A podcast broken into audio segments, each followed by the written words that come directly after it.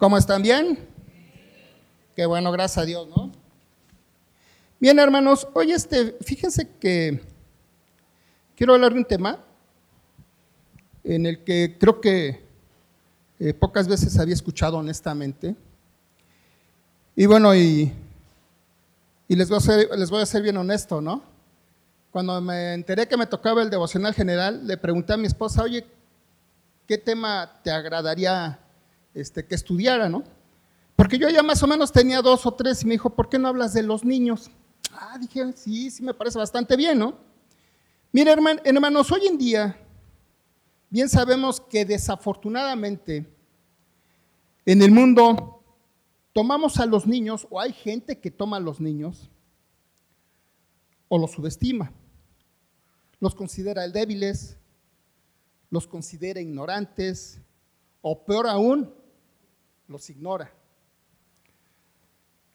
Y en verdad, si leemos la Biblia, este, eh, por ejemplo en Mateo, yo me preguntaba, ¿por qué el Señor compara tantas cosas, o, prácticamente a, los salvos con los niños o a nosotros con los niños? No es un tema menor, hermanos, realmente no es un tema menor. Es un tema en el que me, empecé, empecé a estudiar y empecé a ver cómo es que el Señor, hermanos, aparte de que para Él los niños son algo especial, hay algo más importante, hermanos. Un paréntesis, por ejemplo, ¿no? La escuelita de los niños, o ahora que viene, este, ¿cómo se llama? La, lo de verano, ¿no? La enseñanza también para los niños. Quizá muchos podríamos creer, ah, pues se vienen a divertir, vienen a conocer nuevos amiguitos. ¿Es parte de? Claro que sí, por supuesto que sí, hermanos. Pero en verdad les digo algo, que los niños tienen una inteligencia suprema, tienen una fortaleza y una, una inteligencia que uno a veces no se pone a pensar, hermanos. Les voy a decir algunas cualidades, algunas características que yo pude poner de los niños. Igual y ustedes también tengan algunas otras, ¿no? Sueñan, son enseñables, saben amar, son incondicionales, son confiables, eh, no guardan rencor, perdonan, no tienen maldad, se humillan hacia sus padres o hacia sus líderes, son humildes y su crecimiento, hermanos, está en el corazón. Estas características, hermanos, yo considero que el Señor las toma para que nosotros sepamos entender del por qué nos compara con los niños. Yo no sé si tú o yo seamos más ignorantes que un niño, pero tú sabes perdonar. ¿Tienes algún rencor, contra alguien? ¿Te quejas diariamente? Si eres enseñable o eres más orgulloso, eres humilde, te, sometes a tus autoridades o crees que están un poco mal y tú crees que estás un, un poco mejor que ellos. Pensemos todo eso, hermanos. Vamos a Mateo, si quieren yo se los leo, Mateo 18.3. Y dice, y dijo Jesús, de cierto os digo que si no os volvéis o hacéis como niños, no entraréis en el reino de los cielos. El Señor en verdad quiere un corazón tuyo y mío limpio. Él sabe que no lo vamos a tener, pero él, él es lo que quiere de ti y de mí.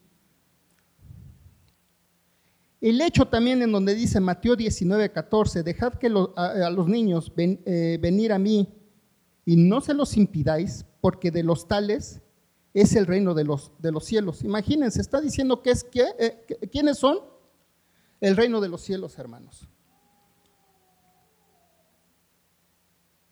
Es algo, para mí, en lo particular, es algo impresionante. Quizá para ustedes digan, ah,